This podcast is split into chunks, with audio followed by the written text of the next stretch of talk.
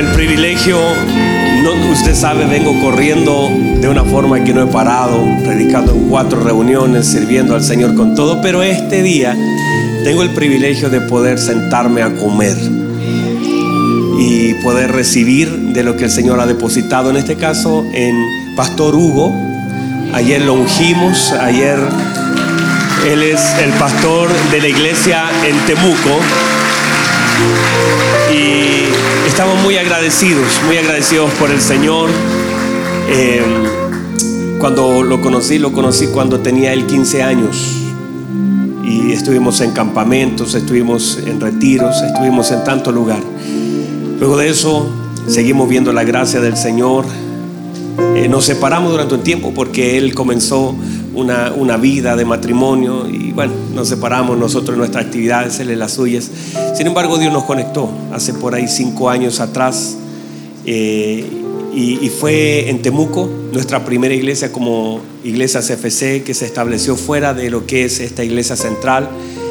Y cuando los hermanos me preguntaban, recuerdo perfectamente, siempre cuento esto, la gente me decía, pastor lleva ocho meses viajando, ¿cuánta gente hay en Temuco? Yo le decía, son seis personas. Y viajaba en bus, a veces 12 horas, porque me iba de día, llegaba ya, ¿te acuerdas, Hugo? A las 7 de la tarde, predicaba dos horas y me volvía a tomar otro bus y volverme a Santiago. Fueron días muy difíciles, pero también muy hermosos de poder sembrar. Y cuando el hermano me dijo, pastor, y por seis personas viaja durante ocho meses, doce horas arriba de un bus. Y yo le decía, claro, porque si soy fiel con, con seis, Dios me dará un séptimo. Y si soy fiel con siete, quizás le dije yo, Dios me dará un octavo. Porque la fidelidad es lo poco, es la garantía y la puerta a lo mucho del Señor. Entonces uno no tiene que mirar cantidades, uno tiene que obedecer lo que Dios manda hacer y seremos probados en eso. Así que luego Dios comenzó a hacer crecer esa iglesia. De hecho, hoy día hay muchos hermanos de Temuco. ¿Hay algún hermano de Temuco acá que haya venido? Hay varios hermanos que están acá acompañando a Huguito todavía. Y, y cómo el Señor ha ido trabajando el corazón de Hugo, de Pastor Hugo y Adriana, Pastor Adriana. El Señor, recuerdo que cuando le dije al año, vamos a abrir la unión, uno se me opuso. Me dijo, pastor, me dijo, ¿y por qué va a abrir la unión si usted tiene que dedicarse a nosotros, nos va a dejar abandonados y todo? Y dije, el Señor me manda a abrir iglesia a la unión. Y él me dijo, fue el primero que me dijo, no, pastor, no debería ir. Y yo le dije, es que no estoy, no estoy pidiendo opiniones, estoy diciendo lo que vamos a hacer. Y, entonces, y él fue el primero que fue a predicar a la unión. entonces, hoy eh, estamos, hoy es primicia. Hoy Él predicará por primera vez en esta congregación y hoy por primera vez como pastor también impartirá una palabra. Así que todas las primicias hemos, todo lo primero es santificado. Por lo tanto, por eso le pedí a Él que compartiera una palabra en este día. Es un hombre probado y aprobado. Una gracia del Señor muy hermosa, una familia muy bella, bien constituida. Y hoy quiero que usted se siente, reciba hermanos Diga amén, diga gloria a Dios. Cuando el pastor esté predicando, no lo haga así como lo hacen conmigo, por favor. Díganle amén, digan gloria a Dios, ayuda a tu siervo, Señor. Haga algo de eso. Y les quiero presentar entonces a mi hijo, el pastor Hugo. Bendiciones. Gracias, pastor. Muchas gracias.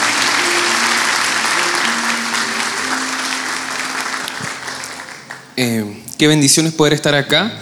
De verdad es una gran bendición para, para, mí y yo sé que para mis hermanos igual estar en este lugar. A esta misma hora estamos en reunión en Temuco, nuestros hermanos, así que el horario es parecido, me voy a sentir muy relacionado. De hecho, allá la palabra empieza a las once y media y termina a las dos de la tarde más o menos. Así que vamos a tratar de terminar un cuarto para las dos.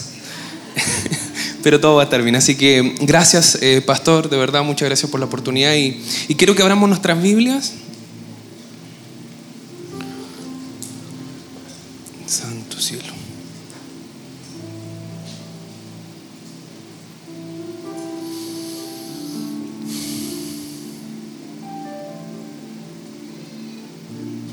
Quiero que abramos nuestras Biblias.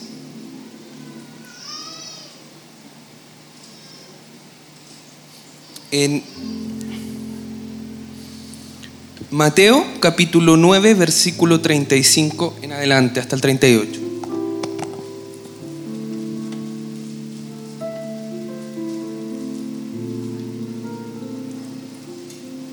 Dice así en el nombre del Señor. Es una palabra muy conocida por usted y por mí. Dice así en el nombre del Señor. Jesús recorría las ciudades y los pueblos de la región, enseñando en las sinagogas, predicando las buenas nuevas del reino y sanando a la gente de sus enfermedades y dolencias. Al ver a las multitudes, sintió compasión de ellas, porque eran como ovejas desamparadas y dispersadas que no tienen pastor es tan grande la mies y hay tan pocos obreros, les dijo a los discípulos, pidan que el Señor de la mies consiga más obreros para sus campos. Tomen su asiento, por favor. No seré muy extenso, es lo que siempre digo. Pero mire, e, esta palabra, esta palabra hoy día se hace más viva que nunca. Porque hoy día sí que los campos están listos para la siega. ¿Usted cree eso? Porque si usted no lo ve, eh, tenemos que mirar con los ojos de Cristo. La situación que estamos viviendo hoy día en nuestro país, nadie puede dejar de hablarla, nadie puede dejar de pasarla por alto. Es más, se nos culpa, como bien dijo aquí ministro José, de que ¿dónde está la iglesia? Y en realidad la iglesia está en distintos lugares. La iglesia es usted, por lo tanto en el lugar donde usted está, la palabra dice que usted y yo somos embajadores del Señor, por lo tanto usted representa un reino, que es el reino de los cielos. Usted representa a Cristo en el lugar donde está, por lo tanto la iglesia está. Entonces la pregunta es, ¿qué pasa? ¿Qué pasa que no ven a la iglesia? Podemos buscar la respuesta más sencilla. Y la respuesta más sencilla a eso puede ser, el diablo cega eh, cega la, visión de la gente y no permite ver a la iglesia. Sí, puede ser una respuesta, puede ser una respuesta que todos aquellos que opinan aquello están llenos de demonios están, o desconocen del Señor o tienen 500 vendas en los ojos, también puede ser verdad, pero muchas veces tenemos, muchas veces es la salida más fácil para no darnos cuenta como iglesia ¿Qué es lo que está sucediendo? ¿Qué es lo que no estamos haciendo? Hace semanas veía en un diario las instituciones más em, desprestigiadas en la nación. La primera, la clase política. Y en tercer lugar, la iglesia. La, gente en quien tiene menos confianza es en la iglesia. Y usted puede decir, claro, es que está la iglesia católica, es que están las distintas religiones que, que manchan esto. Y sí, puede ser una buena respuesta. Pero la pregunta es, si el Señor nos está diciendo que la mies es mucha y que enviemos obreros a la, que pidamos al Señor que envíe obreros, ¿será que a veces no nos damos cuenta que no estamos haciendo la pega bien? ¿Será que no nos damos cuenta a veces de que estamos haciendo las cosas mal y no estamos siendo eh, imitadores de Cristo? Porque el apóstol Pablo decía, sed imitadores de mí como yo lo soy de Cristo, ¿verdad? No era que imitemos a Pablo, sino que imitemos como Pablo imitaba a Cristo. Por lo tanto, usted y yo lo que debemos hacer es imitar a Cristo. La pregunta es cómo fue Cristo con la gente, cómo Cristo cuando estuvo en la tierra se manifestó. Porque algo el Señor demostró en esta tierra. Y fue que Él no quebrantó, Él no violentó un diseño no cuando me refiero que no violentó un diseño, no violentó al diseño del ser humano, cómo lo mandó a esta tierra, en su complementariedad, cómo es Él en, su todo, cómo Él es el hombre íntegramente, cómo el Señor diseñó al hombre íntegramente, no pasó por alto, es más, Él se vio expuesto y nació por una mujer, ¿verdad? Fue, fue expuesto al nacimiento. Tuvo el estrés del nacimiento de cualquier niño, necesario estrés para el nacimiento, que lo prepara, que preparas todo su cuerpo, todo su ser para poder desarrollarse. Pasó por la niñez, los momentos difíciles, le habrán tirado la oreja, no le habrán tirado la oreja, lo retaron muchas veces. Vivió el proceso, fue sometido a eso. El Señor tenía todo el poder. Dios tenía todo el poder absoluto para haber, poder, haber enviado a su Hijo adulto, maduro, sin ningún problema, pero él no violentaría su palabra. Él dio un diseño y ese diseño él lo respetó y siguió ese diseño. Es más, el Señor manifestó muchas eh, distintas formas en que en que predicó el Evangelio del Reino, porque el objetivo final, como usted y yo lo conocemos, es que Cristo vino a recuperar lo que el hombre había perdido en el principio. ¿Se recuerda? El hombre había perdido la autoridad, el hombre había perdido la relación con el Señor. El diseño original se había perdido y el Señor, el postrer Adán, vino a la búsqueda de ese diseño, lo trajo y lo devolvió. Y todo aquel que reciba al Señor, recibe el diseño original del Señor, ¿verdad? Pero Él, cuando estuvo aquí en la tierra, no pasó por alto muchas cosas. Entonces, yo no me daba cuenta de esto y esto tiene que ver con algo que el Señor puso en mi corazón y estamos compartiendo en Temuco hace unas semanas, porque eh, yo muchas veces no entendía, le decía, Señor, no entiendo por qué es así, no entiendo por qué eh, no podemos llegar a la gente. Yo veía en mi trabajo que eh, si bien entiendo por la palabra que el Espíritu Santo es quien da, el, Espíritu Santo es el que da convicción de pecado, de justicia de juicio. Sin embargo, el Señor utiliza siempre, el Espíritu utilizará porque no quebranta el diseño un hombre. Siempre cuando el Señor trajo a alguien o quiso hablar a alguien, ocupó un hijo de Dios, un hombre, para hablar. Cuando David estaba en pecado, trajo a Natán y lo puso enfrente para que le pusiera un espejo en la cara. ¿Y sabe qué? Y yo decía, Señor, pero ¿por qué ellos cierran la puerta tan fácil? ¿Qué estamos haciendo nosotros si nosotros tenemos la verdad? Y la palabra me enseña que el poder de Cristo, que la verdad de la palabra es la que santifica, es la que justifica, es la que liberta, es la que rompe cadenas. ¿Qué sucede, Señor? Le decía. Y finalmente, eh, eso a veces en algún momento eh, intentaba entenderlo yo racionalmente, le pedía al Señor, Señor, esto es por el Espíritu, decía. Y entiendo que es por el Espíritu y debo entenderlo por el Espíritu. Y un día, hace un poco tiempo, y lo conté en Temuco, así que se van a reír a los con mi hermano, la secretaria de mi lugar de trabajo me dice, eh, don Hugo tiene que ir a, esta capacitación, se lo conté a Pastor, tiene que ir a esta capacitación y una capacita capacitación de eh, algo que tenía que ver con trato de la gente, el trato de, de, los usuarios, de los pacientes. Y yo dije, yo lo primero que se me vino a la mente le dije, Roxy, usted me va a mandar a bailar, me va a mandar a cantar, a jugar, a hacer daditos, porque eso es lo que hacen. Finalmente fui como tuve que ir y, y de pronto le contaba a Pastor esto. Eh, viene una persona y hacen las dinámicas que hacen. Y frente a mí se pone un colega, que no trabajo con él, pero se pone frente a mí y dice, díganle a él que están frente a frente, sin abrir su boca, sin decir nada, solamente mirándolo, dígale que lo quiere ayudar. Hermano, y cuando hicieron eso, yo me puse enfrente y pasaron 10 segundos y empecé a transpirar. Transpiraba. Y decía, Señor, ¿por qué? Y, y, dentro de mí transpiraba y me veía, Señor, ¿por qué siento esto? ¿Por qué me pasa esto? Tan bloqueado estoy en esto. ¿Por qué? Decía. Y pronto a pronto le dije, Señor, esto no puede ser, no puede ser que me pase esto frente a una persona que no conozca y que yo le quiera decir que lo puedo ayudar y sin abrir mi boca no hacerlo. ¿Por qué?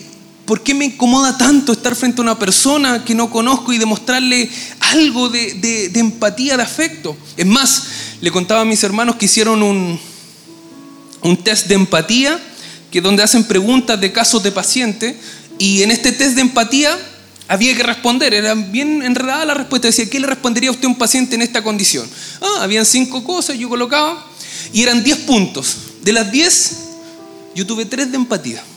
Usted puede decir, pero no tiene nada. Hermano, fue el que más tuve de todos los que habían ahí. Fue el que más tuve. Señor, decía, soy tu hijo. Estoy siendo nutrido por la palabra. Y no lo entiendo. ¿Por qué me sucede esto? Y seguí y en este tiempo he estado en el tiempo eh, de, de, de, andar en bicicleta, de ir a trabajar en bicicleta para poder cuidarme un poquito, porque es necesario. Y en este andar de bicicleta daba vuelta y le decía, Señor, yo necesito que me hagas entender qué es lo que pasa. Y pronto el Señor fue poniendo un espejo en mi cara. El primer espejo lo puso cuando me puso frente a la persona. Y recuerdo una palabra. Recuerdo cuando el Señor envía a Natán. ¿Se recuerda? A David. Y dice la palabra que el Señor envió a Natán y lo puso y le dijo, le, lo envió con una palabra a confrontarlo. Pero Natán dice que le cuenta una historia a David. ¿Sí? ¿Recuerda? Y le dice, David había un hombre que tenía muchos corderos y muchas vacas.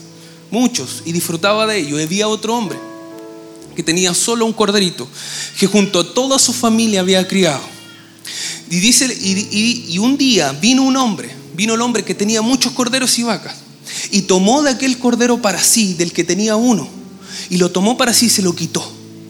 Y dice que David se sintió tan, le dio tanta rabia, tanta molestia que dijo, ¿dónde está ese hombre?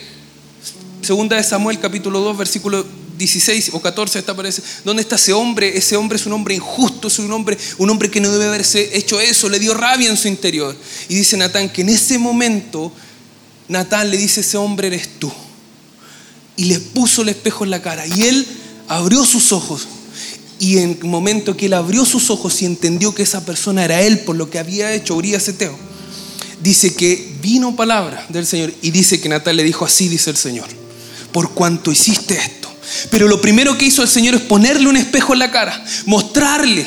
Entonces eso, eso sentí que hizo el Señor, me puso un espejo en la cara me puso un espejo y me dijo, mira dónde estás bloqueado. Y comencé a ver y, el, y comencé a buscar la forma en que el Señor trabajó en la tierra y cómo lo vio. Y ver todas las áreas en mí que estaban bloqueadas. Entonces, y usted dice, ¿qué tiene que ver con que la mies es mucha? Tiene que ver con que usted y yo a veces como iglesia de Cristo estamos pasando por alto lo que voy a mencionar ahora. El hombre, el Señor, Dios cuando estuvo en esta tierra, Cristo, Dios hecho hombre, lo que hizo fue preocuparse de todas las áreas y la palabra nos enseña todas las dimensiones del ser humano. La palabra nos enseña cómo Dios actuó sobre el hombre y ciertos errores que cometemos como iglesia, y creo profundamente que es así, eh, que ciertos errores que cometemos como iglesia es oprimir o omitir ciertas áreas de la integridad del hombre que Dios creó que Dios no pasó por alto. Y si Dios dice que usted y yo somos imitadores de Él, usted ni yo podemos pasar por alto. Esas áreas, el bloquear esas áreas que mencionaré ahora, han hecho que la visión de la iglesia sea una visión de una iglesia que no, no presta apoyo Presta apoyo en un área y en el área que debe ser lo sumo, que es lo espiritual. Pero hay otras áreas que la iglesia ha bloqueado. Y cuando hablo de iglesia hablo de usted y hablo de mí. Ha bloqueado a tal punto que ha bloqueado a la gente. No lo habla, no lo comenta, no lo toma. Y mire, y son lugares de tinieblas que el diablo está feliz. Porque si usted no, las, si usted no lleva luz a esas áreas, el diablo las toma. Y a Él le conviene que usted no tenga luz en esa área. A Él le conviene que usted se preocupe solamente de un área de la integridad del hombre. Pero usted tiene que tener ojitos abiertos y como dice la palabra, escudriñar las escrituras. Y cuando Él dice escudriñar, ir al fondo, a lo que le está tratando de decir, a lo que el principio que el Señor quiere entregarle. El hombre de por sí se manifiesta en áreas que son conocidas por todas. Todos tenemos áreas que el hombre debe desarrollar y que se pueden mencionar como dimensiones que representan la interioridad, la integridad del hombre que Dios creó.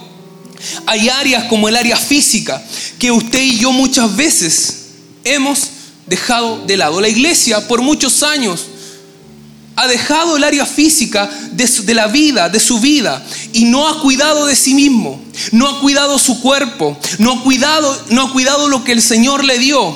Y el Señor en su palabra ha sido claro de cuántas veces el hombre debe cuidar y le ha puesto límite a aquellas dimensiones que debe cuidar.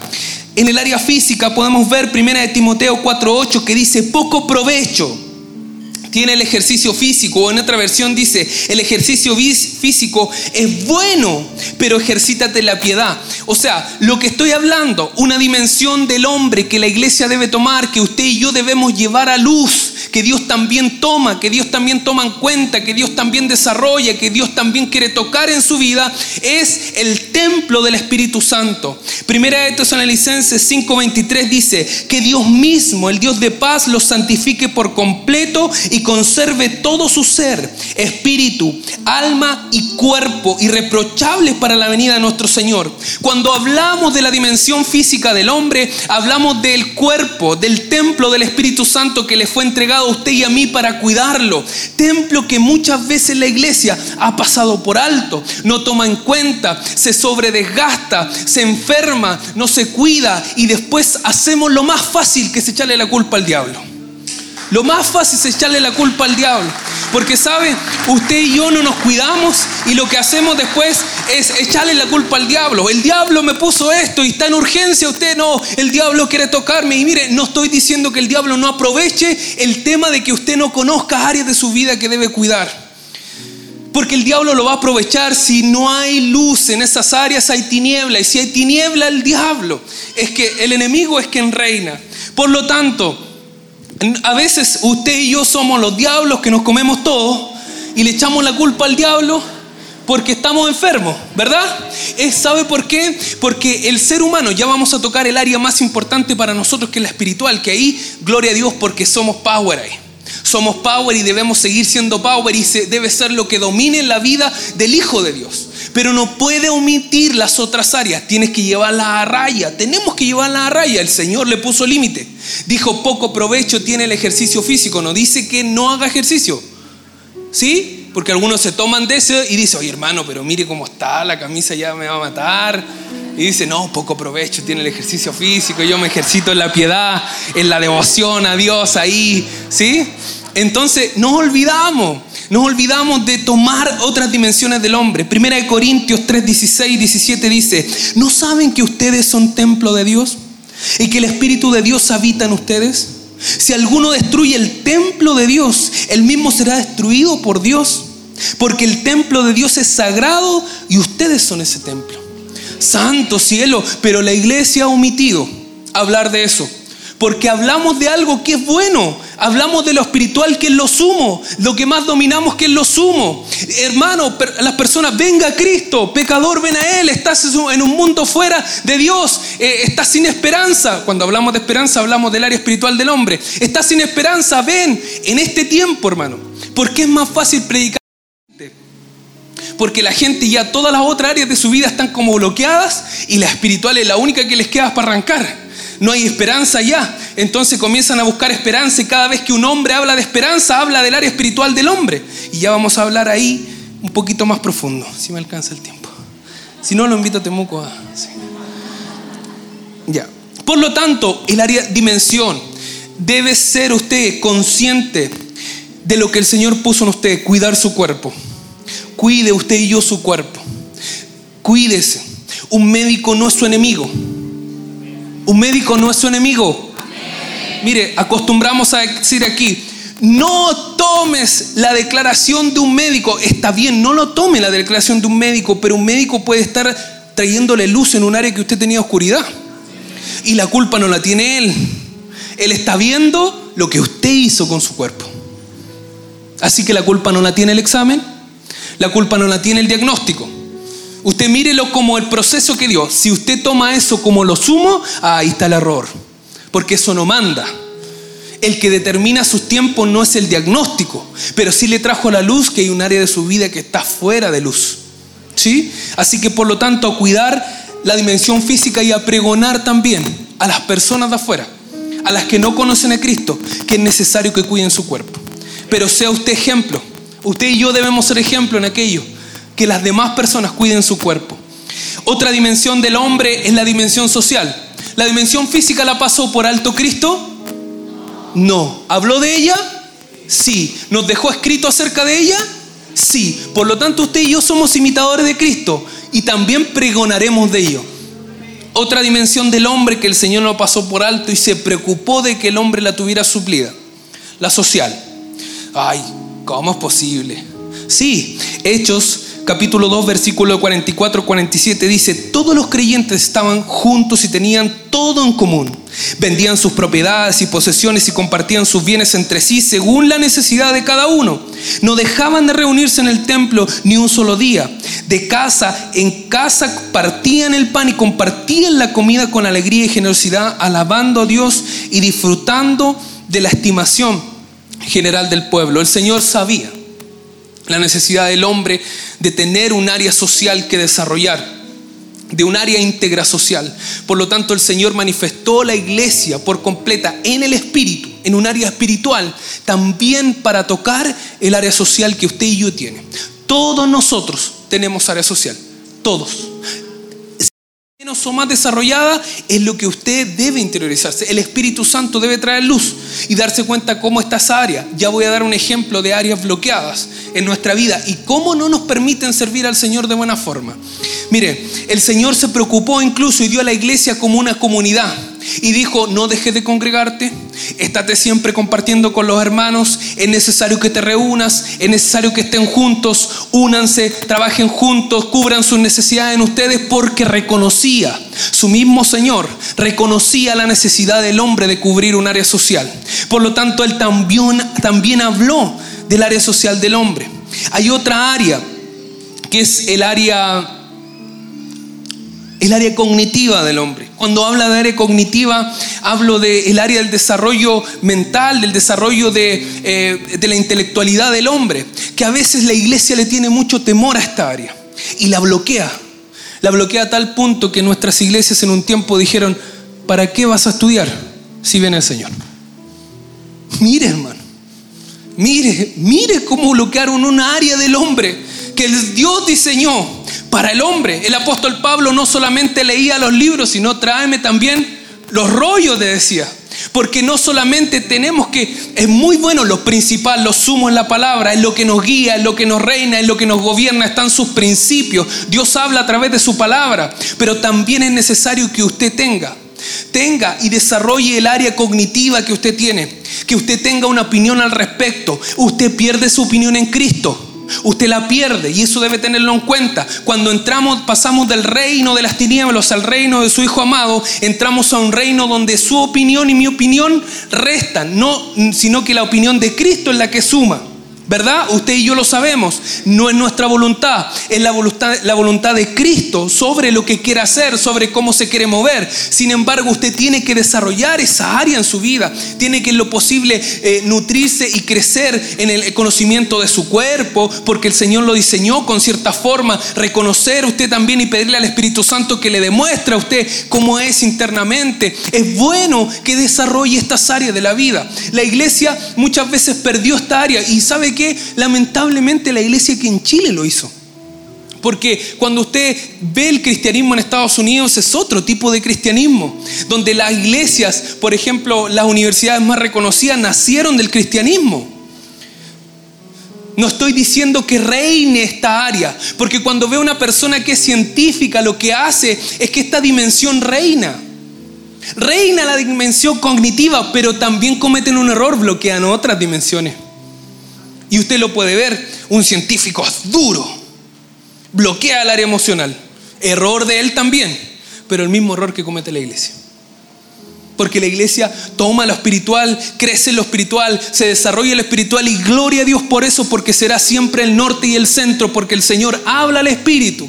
El, el, Señor es espíritu y se desarrolla por medio del espíritu del hombre para tocar todas las demás áreas.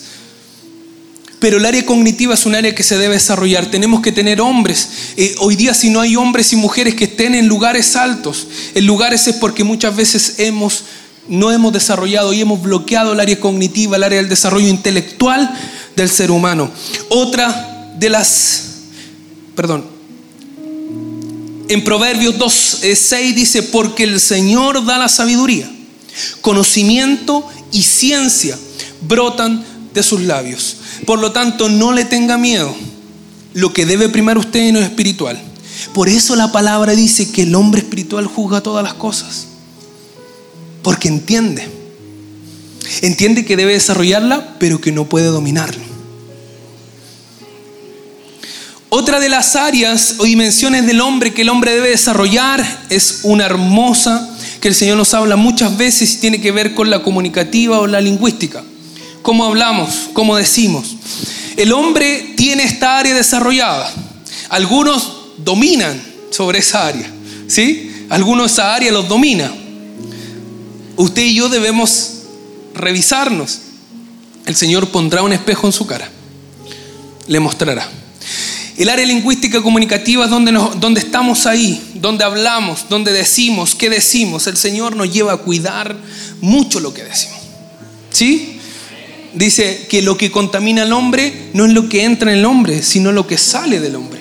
Dice que el poder de la vida y de la muerte está en la, la boca. Nos manda en Marcos 15, 16, 15 y nos dice, ir y predicar el Evangelio por todo el mundo a toda criatura. Por lo tanto, nos lleva a utilizar la dimensión comunicativa del hombre. Nos lleva a cuidar la dimensión comunicativa del hombre. El Señor también habló de esa dimensión. No la pasó por alto, pero usted y yo a veces la pasamos por alto. No somos conscientes. No hay luz.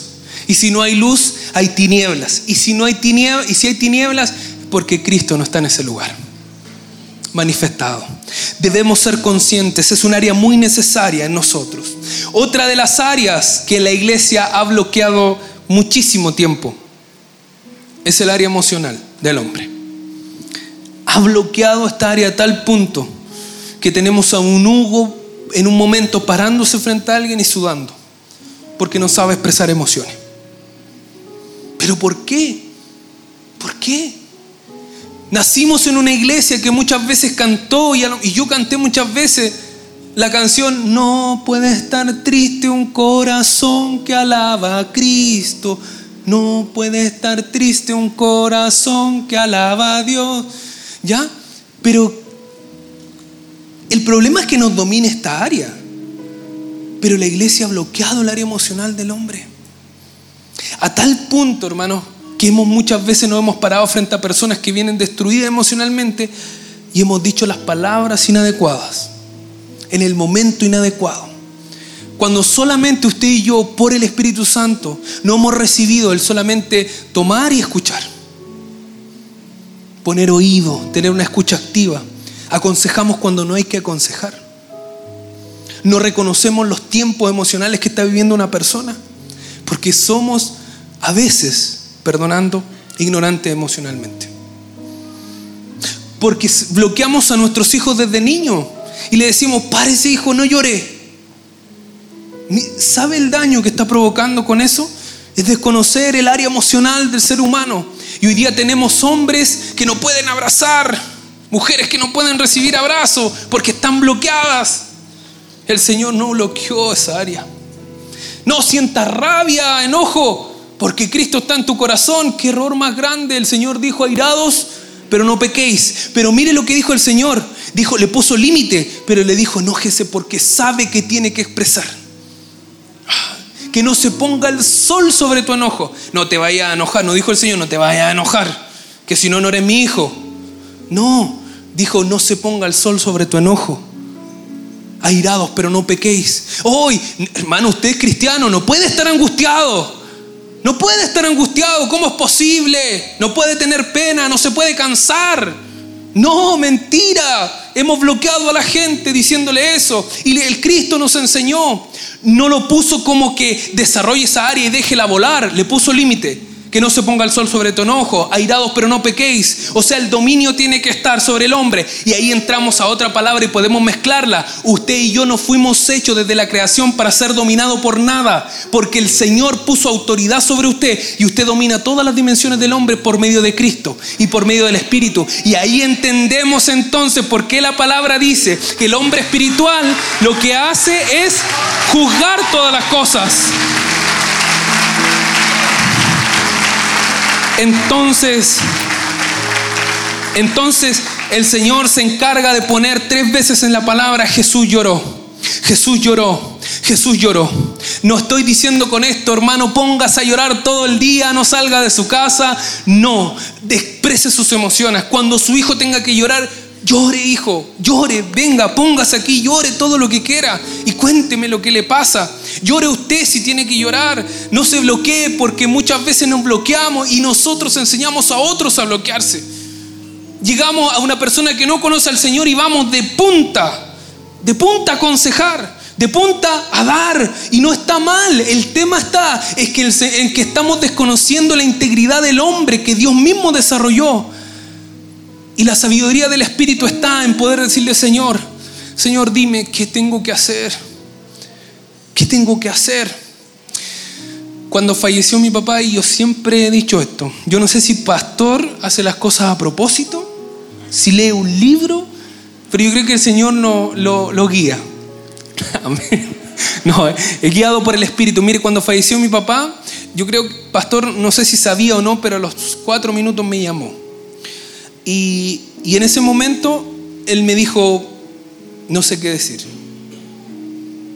No sé qué decir. Lo único que hizo es escucharme. Entonces, cuando yo voy mirando y cuando veía esto, esto que el Señor me iba mostrando y yo lloraba con esto porque decía, Señor, esto es, yo sabía, yo sabía, Señor. Era como que me sacaron una venda y decía, entonces lo que hizo el pastor es lo correcto. Me escuchó. No vino con un consejo, no, no tienes que estar triste, tranquilo, confía en el Señor, no somos como los que, los que no tienen esperanza. No, me escuchó. Lo que hace el Señor cuando le dice que vayamos a sus pies y usted confiese sus pecados, no es porque el Señor no conoce su pecado, no es porque no conoce lo que hizo, no es porque no conoce el error que cometió. Él, en el ejercicio que usted quiere ponerle el espejo en la cara, también quiere que usted suelte lo que usted tiene, bote lo que usted tiene, bote eso que hizo, eso que desarrolló. El Señor ya sabía que usted mintió, Él estuvo ahí. El Señor no lo ama más ni lo ama menos. Cuando mintió lo amaba de la misma forma que cuando no mentía y estaba orando. Porque el amor de Dios no cambia. El amor de Dios no cambia, pero usted y yo a veces en desconocimiento de áreas que ni Dios ni el mismo Cristo pasó por alto. Entonces, no se ponga el sol sobre tu enojo. No, eh, el Señor dice que estuvo angustiado hasta la muerte. Ahí en el Getsemaní se angustió. Hermano, libérese un poco, puede angustiarse. Haga así por lo menos. No me van a decir nada. Sí, hágalo, pero no se desespere y déle rienda suelta. Eso tiene límite. Cristo Cristo le puso el límite. Usted es un hombre espiritual que se guía por las cosas del Espíritu, pero usted no, no bloquee esas áreas. Mire, la palabra dice que luego de que Elías mató a los 450 profetas de Baal, vino una mujer con una palabra y le dijo una cosa y salió arrancando. ¿Cuánto han estado frente a una mujer que ha dicho una cosa? Levante su mano.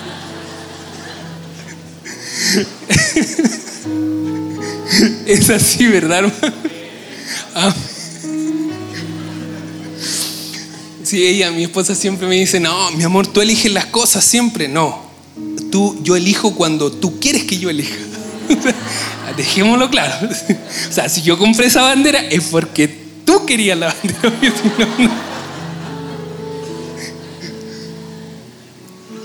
Entonces, el Señor eh, cuando dice que eh, eh, viene esa palabra sobre Elías y él se, asusta, se arranca y se esconde bajo el enebro, ¿se acuerda? Y Elías depresivo, escondido, característica de una depresión, escondido, asustado, todo ahí. Y dice la palabra que viene un ángel y ¿qué hace? Le dice, Elías, come. Elías, bebe. Elías, duerme. No le dijo, levántate.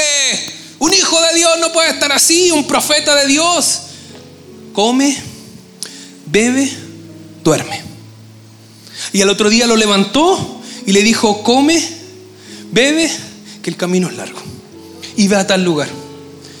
El Señor no pasó por alto. No, pasó, no quebrantó el diseño que hizo sobre el hombre. Sabía que debía descansar Elías. Sabía que debía descansar. Y nosotros, ¿cuántas veces quebrantamos eso nosotros? Otra, ya estoy terminando. Otra de las otra de las dimensiones que olvidamos siempre es una dimensión que el hombre no puede negar, que es la dimensión estética, que tiene que ver con lo que ve. A tal punto está que el hombre se goza, usted se goza cuando ve cosas lindas, ¿verdad? O sea, yo cuando vi a mi esposa dije, wow, yo me gocé. Y cuando ve, eh, cuando ve todo lo lindo a, los hombres, de por sí al ser humano le encanta. Le encanta estar en lugares que son agradables a la vista, ¿verdad? Uno no va a un restaurante donde ve moscas, donde ve...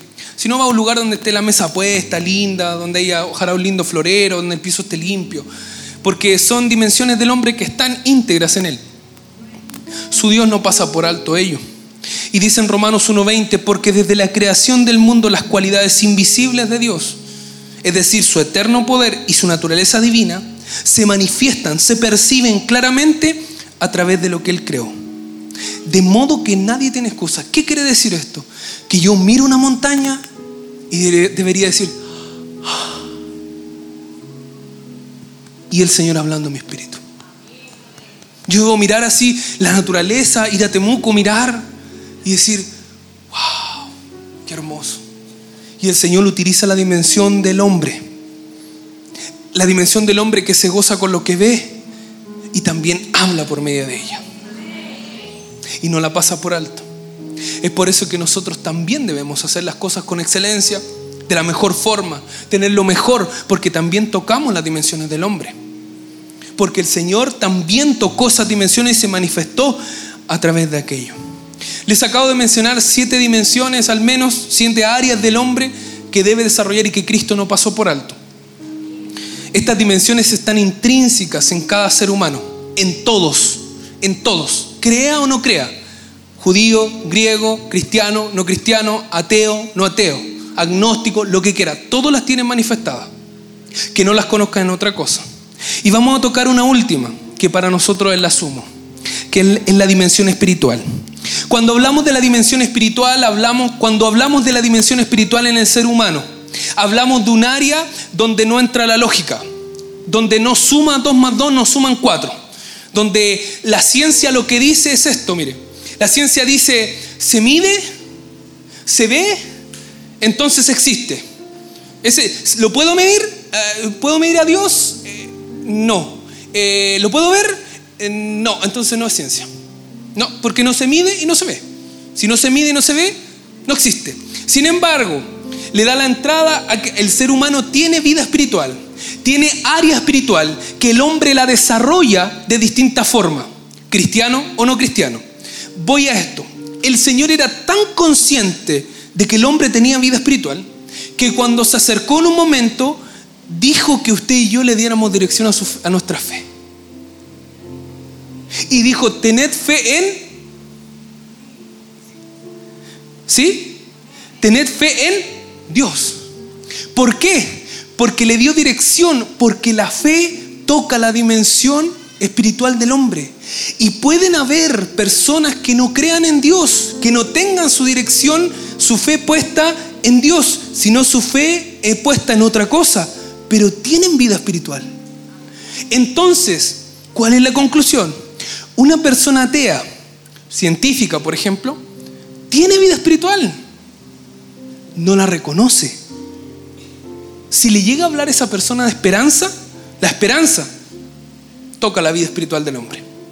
El pensamiento filosófico toca la vida espiritual del hombre. El diablo aprovecha y trata de cambiar la dirección, trata de mover la dirección del área espiritual del hombre, mira el pensamiento filosófico, mira hacia la esperanza, mira hacia eso. Intenta llenar otras áreas del hombre para que el área espiritual del hombre mengüe. Todo ser humano tiene área espiritual. Nadie puede negarla. Nadie.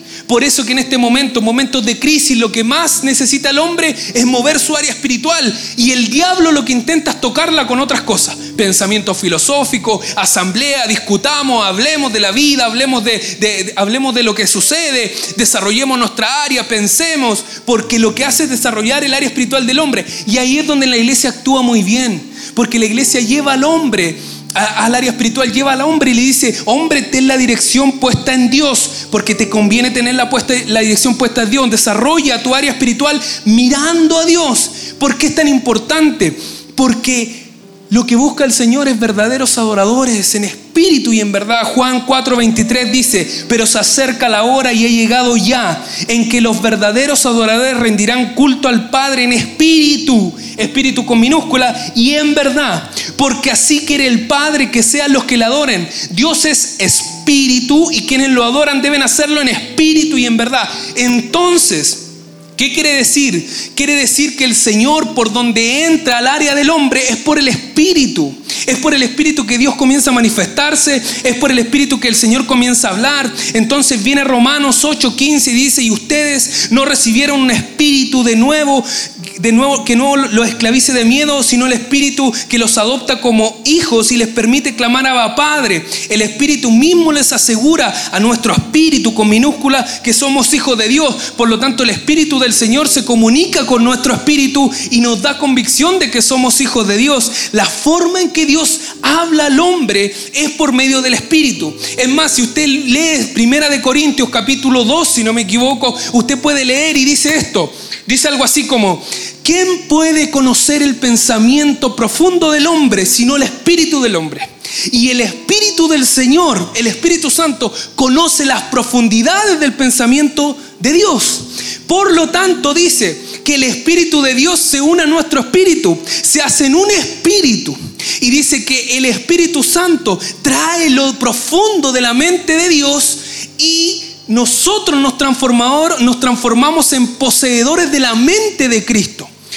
Lo traduzco nuevamente. La palabra dice que el, ¿quién conoce las profundidades de la mente de Dios? ¿Quién conoce las profundidades de Dios sino el Espíritu de Dios? ¿Quién conoce las profundidades del hombre? El Espíritu del hombre. Dice, por lo tanto el Espíritu del Señor viene y se unió a nuestro Espíritu. Y es ahí donde el Espíritu Santo viene y pone en nosotros la mente de Cristo. Por lo tanto usted y yo cuando miramos deberíamos mirar con los ojos de Cristo, con la mente de Cristo, porque el Espíritu Santo es quien está dominando nuestra área espiritual. El Espíritu Santo es quien guía nuestros pasos. El Espíritu Santo es quien guía nuestras decisiones. El Espíritu Santo es, es quien abre estas dimensiones. Mire, lo que quiere hacer el Señor, lo que quiere hacer el Señor, y con esto termino, lo que quiere hacer el Señor es por medio de su Espíritu manifestar su mente, manifestar todo lo que tiene Él en las profundidades para el hombre. Y quiere que el hombre se desarrolle en lo sumo en lo espiritual. Quiere que el hombre reina en lo espiritual. Eh, Dios quiere hablar de manera permanente por medio de su Espíritu Santo y demostrar lo que Dios quiere hacia el hombre. Pero no quiere bloquear las otras áreas. Quiere que por medio del Espíritu las otras áreas del hombre se desarrollen, estén bajo control, pero todas se desarrollen en integridad porque el hombre fue hecho para ser desarrollado en integridad. Por lo tanto, la iglesia debe ser en lo sumo, lo espiritual, pero no omitir las otras áreas del hombre. Entonces, ¿cuándo será el día en que la iglesia tome las artes como un área de desarrollo? ¿Cuándo va a ser el tiempo en que la iglesia tome las comunicaciones como un área de desarrollo? ¿Cuándo va a ser el tiempo que la iglesia tome la salud como área de desarrollo? ¿Cuándo va a ser el momento en que la iglesia tome áreas del hombre que no están cubiertas? Entonces la iglesia cumplirá un rol. Y será el rol que Cristo quiere que cumpla, porque estamos cumpliendo un rol espiritual sumo, pero estamos siendo inconscientes o no dándonos cuenta de las otras áreas del hombre. Hermano, nos es necesario. Nos es necesario hacerlo, nos es necesario entenderlo. El Espíritu Santo lo que quiere hacer es tocar todas las áreas de su vida, todas. No quiere omitir cual, ninguna. Él quiere dominar y reinar sobre todas las áreas de su vida. Póngase en pie. Póngase en pie cierre sus ojos. Yo le quiero pedir que todos cerremos nuestros ojos y pidamos al Señor. Todos cierren sus ojitos, por favor, y pidamos al Señor en este momento que, que por medio de su Espíritu Santo que está dentro de nosotros, unido a nuestro espíritu, unido a nuestro espíritu, pueda mostrarnos qué áreas de nuestra vida son las que Dios tiene que sanar. Porque mire, pastor un día nos dio un consejo tan bueno. Cuando uno sube al avión y pasan mostrando los chalequitos y estas cositas, cómo se colocan, cuando cae la mascarilla dan un consejo muy bueno, que el pastor lo toma siempre. Y dice, cuando se caiga la mascarilla, antes de ayudar al otro, póngase la mascarilla usted primero. Y después póngale la mascarilla al otro. Cierra sus ojitos, por favor. Es por eso que el Señor y el Espíritu Santo deben mostrar a su vida y a mi vida cuáles son las áreas del hombre que usted, del hombre que Dios desarrolló, del hombre que Dios hizo, de usted cuando hablo de hombre, el área íntegra de su vida que está bloqueada. Porque en esa área si hay tinieblas, el diablo va a querer hacerlo bolsa. Va a querer entrar a ese lugar, va a querer dominar ese lugar y no va a permitir desarrollos en, ese lugar. Y usted no va a poder entregar ayuda en esa área, ya sea el área emocional, ya sea el área física, ya sea el área social. Dios quiere, el Señor quiere por medio de su Espíritu Santo sanar todas las áreas de su vida y quiere que usted manifieste a Cristo en integralidad completa en el hombre. Dios quiere que usted por completo entregue la ayuda que Cristo entregó. No omita cosas que Cristo eh, no omitió, sino tome en cuenta en lo profundo de su ser aquello que el Señor dio como consejo, cómo habló, cómo lo dijo, cuándo lo hizo, de qué forma lo hizo. El Señor quiere que usted sea un imitador de Él en todas las áreas de su vida, no solo en el área espiritual. El área espiritual siempre será lo sumo, pero hay otras áreas que no puedo olvidar. Pidámosle al Señor. Padre, gracias le doy por esta gran oportunidad de estar en este lugar. Gracias Señor porque hay áreas de mi vida que tú estás tratando, Señor, y sé que hay áreas de mis hermanos que también estás trabajando. Señor, vamos hacia la perfección. Cada día, Señor, madurando, vas trayendo más luz hacia nosotros. Señor, te pedimos perdón porque muchas veces ignoramos, pasamos por alto. Nos es más fácil, Señor, no mirar, hacer vista gorda, siendo que ni tú mismo hiciste vista gorda, Señor, sino que tú te preocupaste. Señor, yo, yo te imagino, Señor, diciendo, poniendo en el corazón de Lucas, poniendo en el corazón de Juan, pone ahí que yo lloré. Pone ahí que yo lloré para que no se sientan mal si es que tienen que llorar. Pon ahí que yo estuve angustiado hasta la muerte. Ponlo, ponlo para que cuando se angustien no se sientan culpables. No quiero que bloqueen áreas de su vida. Quiero que se desarrollen íntegramente porque yo los diseñé íntegramente.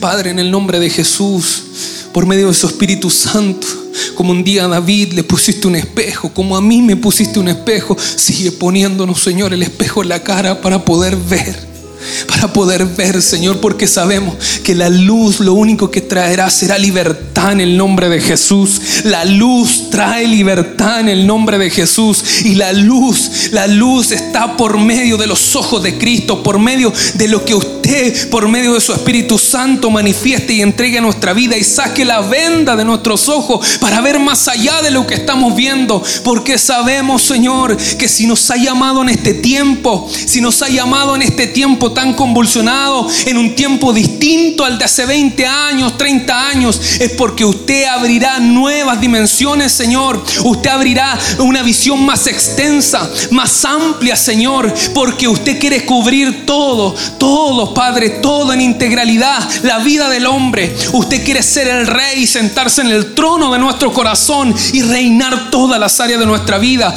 Padre, no permita en el nombre de Jesús que ningún área nos domine, nunca nos dominará el área emocional, Señor. Nunca nos dominará el área cognitiva. Nunca nos dominará el área social. Nunca nos dominará el área física. Nunca nos dominará el área estética. Nunca nos dominará, Señor. Sino que nosotros, por medio de su Espíritu Santo, dominaremos todas esas áreas, Señor. Porque tú, tú, Señor, nos has hecho para hacer, para dominar todas las áreas del ser humano. Tu diseño fue eso.